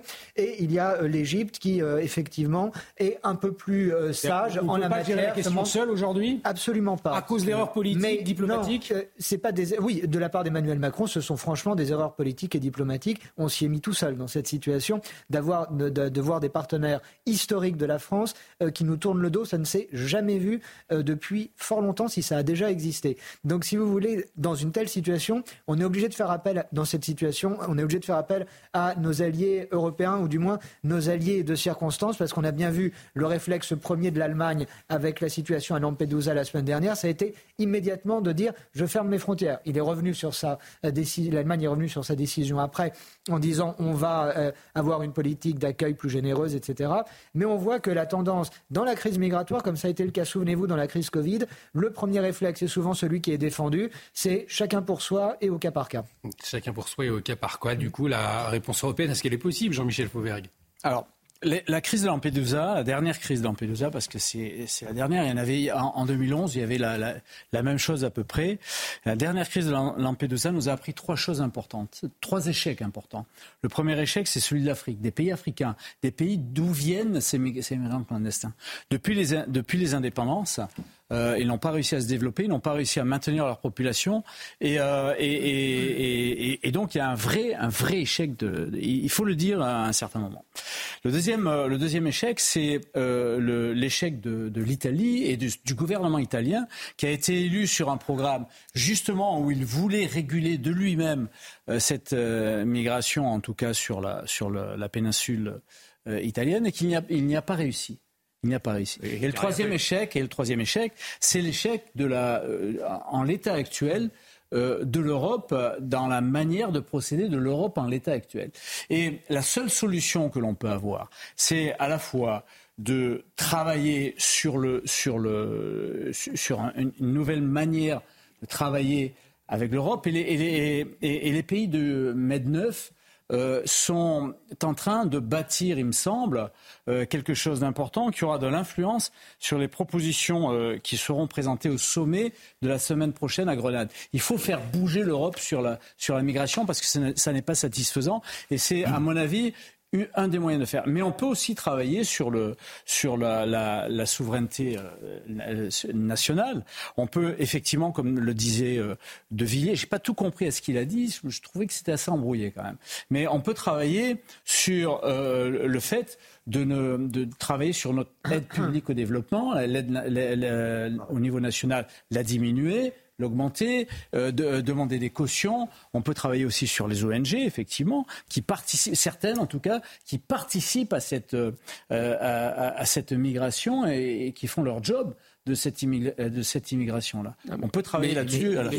Parce que Jean Messia, c'est vrai que Philippe de Villiers le, le disait tout, tout, assez clairement au, fond, c'est-à-dire que euh, la, France, non, vous n'avez pas compris. Non, mais c'est pas trouvé très clair même. C'est la, souveraineté de la France. La France doit retrouver sa souveraineté pour gérer ses frontières. Oui, mais le, problème, le, problème, si vous voulez, il y a deux choses. La première chose, c'est que euh, les progressistes sont fabuleux. En fait, ils se gargarisent d'un prétendu échec de Giorgia Meloni, mais pour, pour, en fait, pour justifier le leur propre. C'est-à-dire qu'Emmanuel Macron, on ne peut pas dire qu'il ait réussi sur l'immigration. Donc aller chercher. mais de Georges Meloni, on ne peut pas dire qu'elle a échoué, on peut dire qu'elle n'a pas appliqué son programme. C'est pas du tout la même chose. Elle nous fait en fait le coup de Sarkozy avec son pragmatisme. C'est-à-dire elle est élue sur un programme et une fois au gouvernement, elle ne, elle, ne l'exécute pas. C'est un peu ce qui s'est passé. On ne peut pas dire que Georges Meloni ait déployé euh, un blocus naval et déployé des moyens colossaux pour lutter contre l'immigration. C'est sûr que quand on fait rien, on ne peut pas, on peut pas réussir. Et la deuxième chose, et c'est là où moi je trouve ça ahurissant, c'est que pour, quand on est pro-immigration, là, la souveraineté nationale peut s'appliquer. C'est-à-dire qu'un État peut décider souverainement à l'intérieur de l'Union européenne d'accueillir des millions de migrants. Ça ne pose aucun problème à l'Union européenne de reprendre sa souveraineté. L'Allemagne, quand elle a accueilli 2,5 millions et demi de personnes, elle a demandé son avis à aucun autre État membre. Et elle n'est pas passée par Bruxelles. Elle a juste accueilli 2,5 millions et demi et personne n'a moufté. Donc si on peut le faire dans un sens, excusez-moi, l'Union européenne doit pouvoir aussi se la fermer quand on le fait dans l'autre sens, c'est-à-dire en arrêtant l'immigration. Mais justement, c'est ce qu'elle ne fait pas et elle ne le fait pas. Pourquoi? Parce que c'est exactement ce que vous venez de dire et vous pointez, à mon sens, le vrai problème, qui est le suivant, c'est que l'Union européenne est pro migrants, voilà. les pro-migration. Madame van der Leyen, non, tous ah. ces, euh, mais tous ces discours ne servent résolument voilà, à rien. Madame van der Leyen est pro-migration. Point. Jean-Michel à partir de là, récupérer sa souveraineté. Effectivement, si ça marche dans un sens, pourquoi ça ne marcherait pas dans l'autre?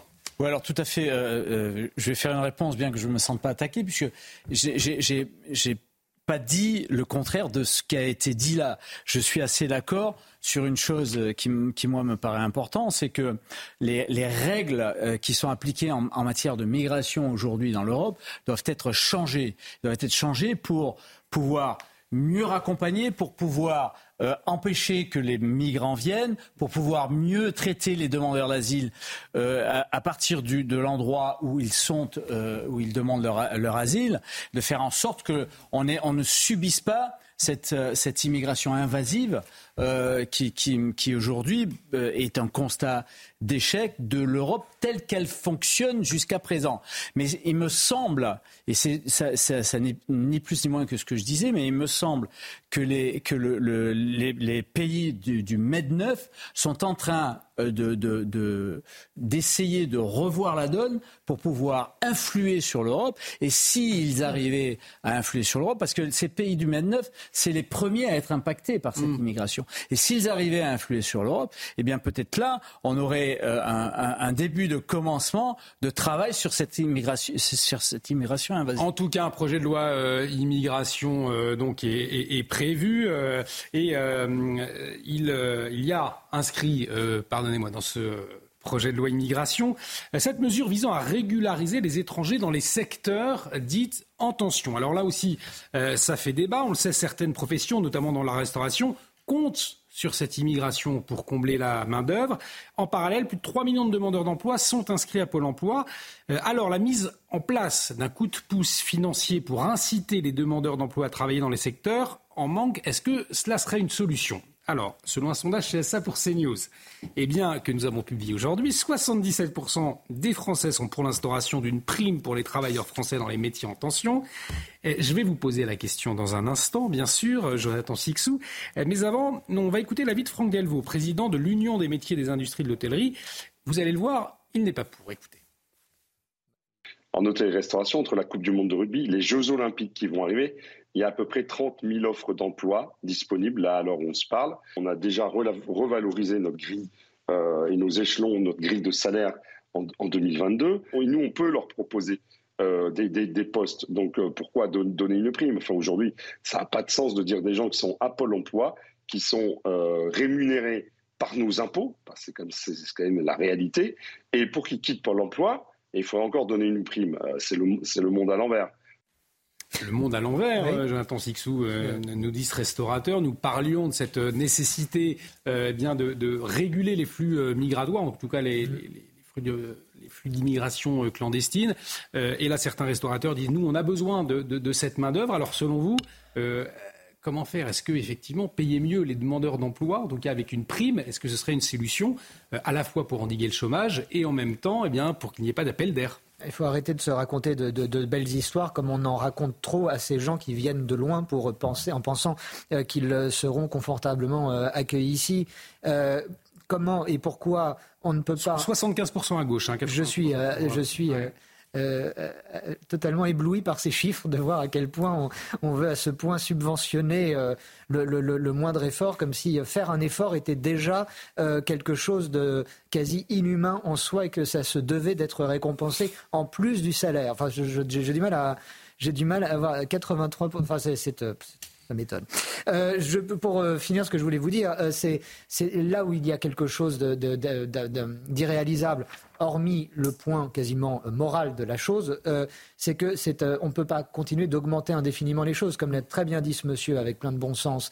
Déjà, les, les, indemnités de chômage sont subventionnées par les impôts. Or, je vous rappelle qu'il y a de moins en moins de Français qui paient l'impôt, à peine 40% et quelques ça n'est pas un détail. Et puis, euh, augmenter les salaires, mais ça veut dire quoi? Comment vous pouvez, en tant que chef d'entreprise, euh, augmenter des salaires, ça veut dire qu'il faudrait peut-être aussi repenser aux charges, parce qu'un chef d'entreprise, ça ne lui fait pas plaisir de sous-payer un, employé, mais quand il a des charges salariales, des charges patronales, des impôts à payer ensuite, euh, sur quelle marge, avec quelle marge il peut augmenter euh, les salaires Donc, de par baisser les, charges. oui, mais alors si vous baissez des charges, ça fait moins de rentrées dans les caisses de l'État. Et alors comment vous subventionnez l'accueil inconditionnel de toute la misère du monde? Et alors même que nous-mêmes, nous, subissons un hôpital à la dérive, une école en déshérence, une justice qui, euh, fait la manche, etc. Donc, si vous voulez, tout se, tout se tient. Mais il faut, et tout, euh, à entendre chacun de ces acteurs, à juste titre, tout est quasiment prioritaire mais il va bien falloir à un moment ou à un autre que les fameuses euh, euh, grandes étapes du grand quinquennat, du, grand président qui est Emmanuel Macron, euh, mettent les vraies personnes autour d'une grande table. Quand je dis les vraies personnes, les vrais décideurs, pour que ce genre de choses puisse se résoudre parce qu'il n'y a pas de fatalité. Comme pour la violence dans les rues de Marseille ou ailleurs, tout a une solution, il faut décider de, la trouver. Allez, il reste 40 secondes avant le journal. Jean Messia, je vous voyais, vous souhaitiez réagir Oui, euh, parce qu'en fait, bon, évidemment, une, prime d'activité pour les métiers en tension, c'est une bonne idée.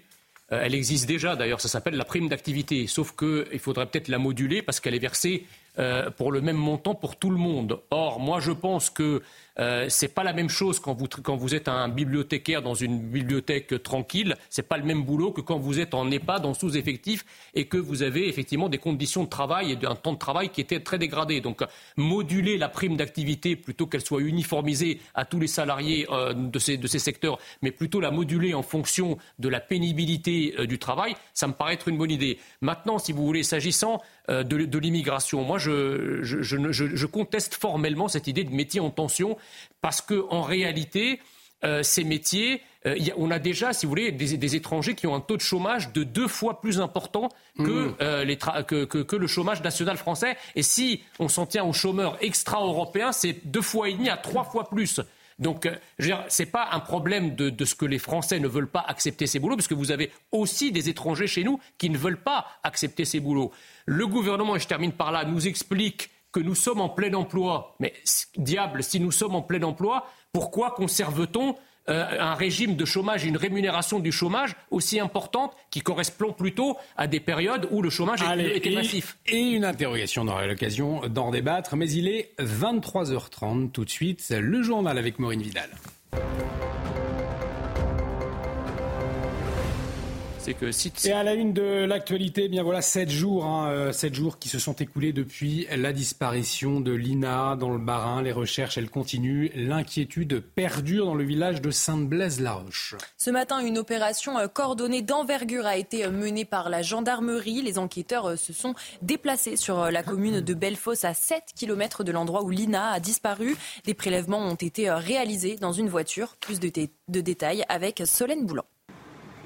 C'est ici, dans le village de Bellefosse, que des prélèvements ont été euh, réalisés sur un véhicule de type Renault euh, Clio, un modèle ciblé par les enquêteurs, puisque six euh, véhicules étaient concernés par ces prélèvements. Bellefosse, c'est donc un village situé à environ 7 km du lieu de la disparition de l'adolescente. Les véhicules ont donc été fouillés par des techniciens en combinaison, munis de masques et de gants. Une opération menée par la section de recherche de Strasbourg et le groupement de gendarmerie euh, du Barin. Les enquêteurs font désormais face à de nombreuses questions euh, laissées euh, sans réponse. Lina s'est-elle enfuie de son plein gré, ce que refusent de croire ses proches, ou a-t-elle été emmenée, embarquée de force alors qu'elle se rendait à la gare de Saint-Blaise-la-Roche On le rappelle, l'adolescente de 15 ans n'a plus donné signe de vie depuis samedi matin dernier. Son téléphone a cessé d'émettre à 11h22. À la une de l'actualité également, ce soir, cette enquête ouverte à Marseille pour assassinat et tentative d'assassinat en bande organisée après une fusillade qui a fait deux morts hier. Et un blessé euh, par balle hier dans le 4e arrondissement de Marseille, dans le quartier des Chutes-la-Vie. Un homme muni d'une arme longue tire à bout portant sur trois personnes. La piste du règlement de compte pour euh, trafic de stupéfiants est privilégiée mais pas encore euh, confirmée. Les riverains, eux, ont peur et expriment leur ras-le-bol. Soumaya Lalou et Stéphanie Rouki. Les habitants du quartier des Chutes-la-Vie à Marseille sont sous le choc. Après les tirs meurtriers d'hier soir, ils découvrent une dizaine d'impacts de balles de Kalachnikov et les traces de sang encore visibles des victimes. La scène s'est déroulée dans une rue commerçante alors qu'il faisait encore jour, dans ce quartier réputé tranquille. J'ai entendu de gros coups, mais je pensais que c'était comme euh, ce que faisaient les jeunes d'habitude, euh, les, comment les feux d'artifice. Je pensais pas que ça arriverait dans ce quartier surtout c'est tranquille ici, il se passe jamais rien. Du coup, euh, ouais, c'est un, peu, c'est un peu stressant, on va dire. Face à l'inquiétude qui a atteint ce quartier jusqu'ici épargné par les violences, certains riverains expriment un sentiment de résignation. N'importe où ça peut tirer. Voilà. C'est Marseille? C'est Marseille. On vit pas dans la crainte, honnêtement. Euh, on n'y pense pas en permanence. On, on est un petit peu habitué. Depuis le début de l'année à Marseille, en conséquence du trafic de stupéfiants, plus de 40 personnes ont déjà perdu la vie, dont 3 sont des victimes collatérales. Là maintenant, avec le, type d'armes qu'ils utilisent, euh, on se dit qu'une balle perdue, ça peut, ça peut très vite arriver. Quoi. Au fatalisme et à la peur se mélange aussi l'exaspération. Jamais, jamais ça a été comme ça. J'aurais jamais cru que Marseille deviendrait comme ça. Franchement, pourtant, moi, je suis en Marseille, je suis un Marseillais. J'aime Marseille, je ne veux pas me sortir de Marseille, mais ça suffit. Les auteurs de cette attaque sont toujours en fuite. Une enquête en flagrance a été ouverte pour assassinat et tentative d'assassinat en bande organisée. Au volet judiciaire, Alexandre Benalla condamné à trois ans de prison, dont un an ferme, aménageable hein, dans l'affaire des violences. Souvenez-vous, c'était le 1er mai 2018. Il devrait également payer une amende de 500 euh, euros. Il a en outre été euh, condamné une nouvelle fois pour avoir frauduleusement usé de ses passeports diplomatiques après son licenciement, fabriqué un faux document pour obtenir un passeport de service et porter illégalement une arme en 2017. Et puis, euh, dans l'actualité internationale, la population du Haut-Karabakh continue sa fuite vers l'Arménie. Plus de la moitié de la population euh, est partie de la région séparatiste. Les forces euh, armées de l'Azerbaïdjan s'installent partout. L'armée du Haut-Karabakh a déposé les armes et a cessé d'exister. Harold Iman nous explique comment la communauté internationale réagit face à cette crise. En dix jours, 80% de la population de ce territoire, peuplé uniquement d'Arméniens ethniques, ont pris le chemin de l'exil. Aucun habitant du Haut-Karabakh ne souhaite rester sous un régime azerbaïdjanais.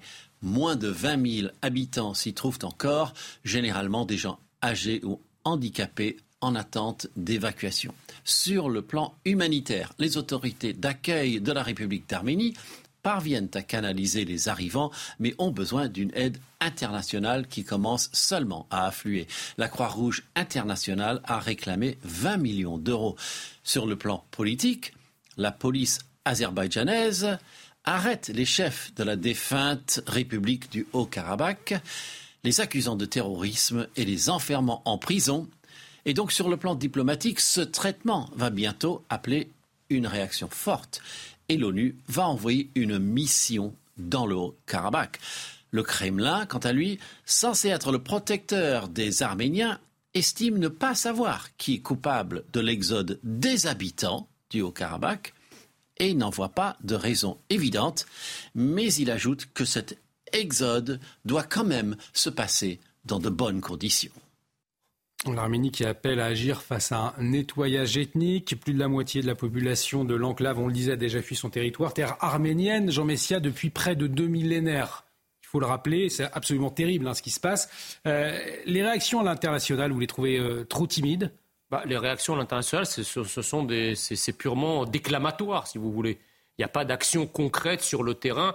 Je ne comprends pas, ou enfin, je comprends assez bien, euh, mais en tout cas, la communauté internationale est assez prompte à mobiliser des armadas euh, dans certains cas, même à mobiliser, euh, même le déclaratif, si vous voulez, quand on voit ce qui se passe pour les Ouïghours, par exemple, où il y a eu des campagnes, ou même ça a été relayé en France par tout un tas de médias, etc., à juste titre, hein, ce n'est pas pour critiquer ça. Mm. moi, ce que je critique, si vous voulez, c'est toujours le deux poids, deux mesures pourquoi il y a certaines minorités et certaines situations qui ont le droit à, de l'attention, euh, à, un écho médiatique, voire à des moyens sur le terrain, et d'autres à, un, silence assourdissant?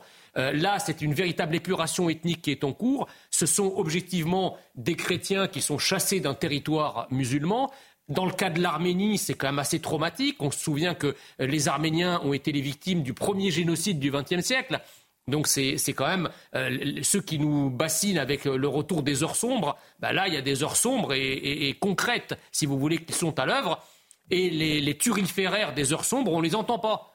On aurait pu penser, très peu. effectivement, que euh, des réactions, même pourquoi pas d'ordre militaire, en tout cas pour, euh, pour aller aider avec du, matériel les, les Arméniens, et on sent que c'est assez timide. Écoutez, pour faire très court, euh, je me rends bien compte que le Haut-Karabakh n'empêche pas Mme van der Leyen de dormir. Elle n'a pas honte. Tout va bien, elle dort tout à fait tranquillement. Monsieur Macron, pareil. Ça ne les, les chrétiens, ça ne les intéresse pas a priori. J'ai une explication à vous donner. Mme euh, Madame von der Leyen dort très bien et elle peut très bien dormir puisqu'il y a plusieurs mois, elle a signé au nom de l'européenne des accords avec l'Azerbaïdjan euh, pour des livraisons euh, d'hydrocarbures et de pétrole en particulier, nous inféodant d'une façon totalement tordue et indirecte à la Russie, l'Azerbaïdjan et la Russie étant euh, des alliés proches, même si sur ce terrain-là, la, Russie est historiquement la Russie soviétique, plus exactement, était un, soutien de cette région et de, ces Arméniens du, du Haut-Karabakh mais euh, on apprend que l'ONU va envoyer une mission. Alors, ah bah, on est tranquille. Alors là, là, vraiment, si l'ONU envoie une mission, il y a un vrai problème. Il y a un vrai problème humanitaire sur le terrain. C'est pour des dizaines de millions de personnes. C'est d'autant plus scandaleux, hormis évidemment ces, ces déclarations qui n'arrivent pas ou qui sont d'une hypocrisie sans nom, c'est que ça fait des mois et des mois que les gens qui connaissent la région, mais même pas forcément de grands spécialistes, il y a des, des amoureux dans le monde de la presse, même française. Mm. Je pense par exemple à Jean-Christophe Buisson et d'autres du, mm. du, Figaro Magazine qui, depuis des années, alerte, alerte, des articles sur, mm. euh, sur, sur, cette situation pour nous dire non, rien n'est rien n'est réglé et ça va péter. ça pète ces jours-ci et on voit que tout le monde euh, en Europe n'est absolument pas prêt à réagir, ne serait-ce que verbalement, comme l'a souligné Jean. Mhm. Oui, surtout que la, en fait, la France, elle a quand même une, forte tradition de protectrice des chrétiens d'Orient. Euh, et, forte relation avec l'Arménie, effectivement. Et, de fortes relations avec l'Arménie. Donc euh, le silence est d'autant plus assourdissant dans le cas de la France que dans le mhm. cas d'autres pays où euh, peut-être cette question est moins prioritaire et moins importante. Mhm. Allez, on va parler à présent de, l'euro-million, Maureen. L'euro-million, c'est un, Français ou une Française qui gagne, je crois, ce soir. Hein. Exactement, c'est une nouvelle qui fait euh, rêver. Un Français a remporté donc ce vendredi soir 130 millions d'euros, donc à l'euro million. Un joueur a donc coché les cinq bons numéros et les deux bonnes étoiles sur son ticket. C'est la deuxième fois en ce mois de septembre qu'un joueur français remporte le jackpot. Je me demande si c'est pas Jean-Michel Fauvert que vous avez le, sourire depuis le début de l'émission. Euh, si on le revoit plus, ah. c'est lui. Non, il va tout donner à SOS Méditerranée. Allez, on va donc prendre la direction de Lyon à présent. Euh, Lyon, après les, doudounes made in Bangladesh de la ville, je ne sais pas si vous vous souvenez de, cette polémique, eh bien place à présent aux t-shirts et casquettes de la métropole euh, fabriqués à l'autre bout du monde. Le maire d'Écully a publié deux photos, vous les voyez, sur lesquelles on découvre les cadeaux qui seront offerts aux participants de la Semaine Bleue. La Semaine Bleue, c'est un événement euh, à Lyon du 2 au 8 octobre euh, pour les, seniors, un grand événement.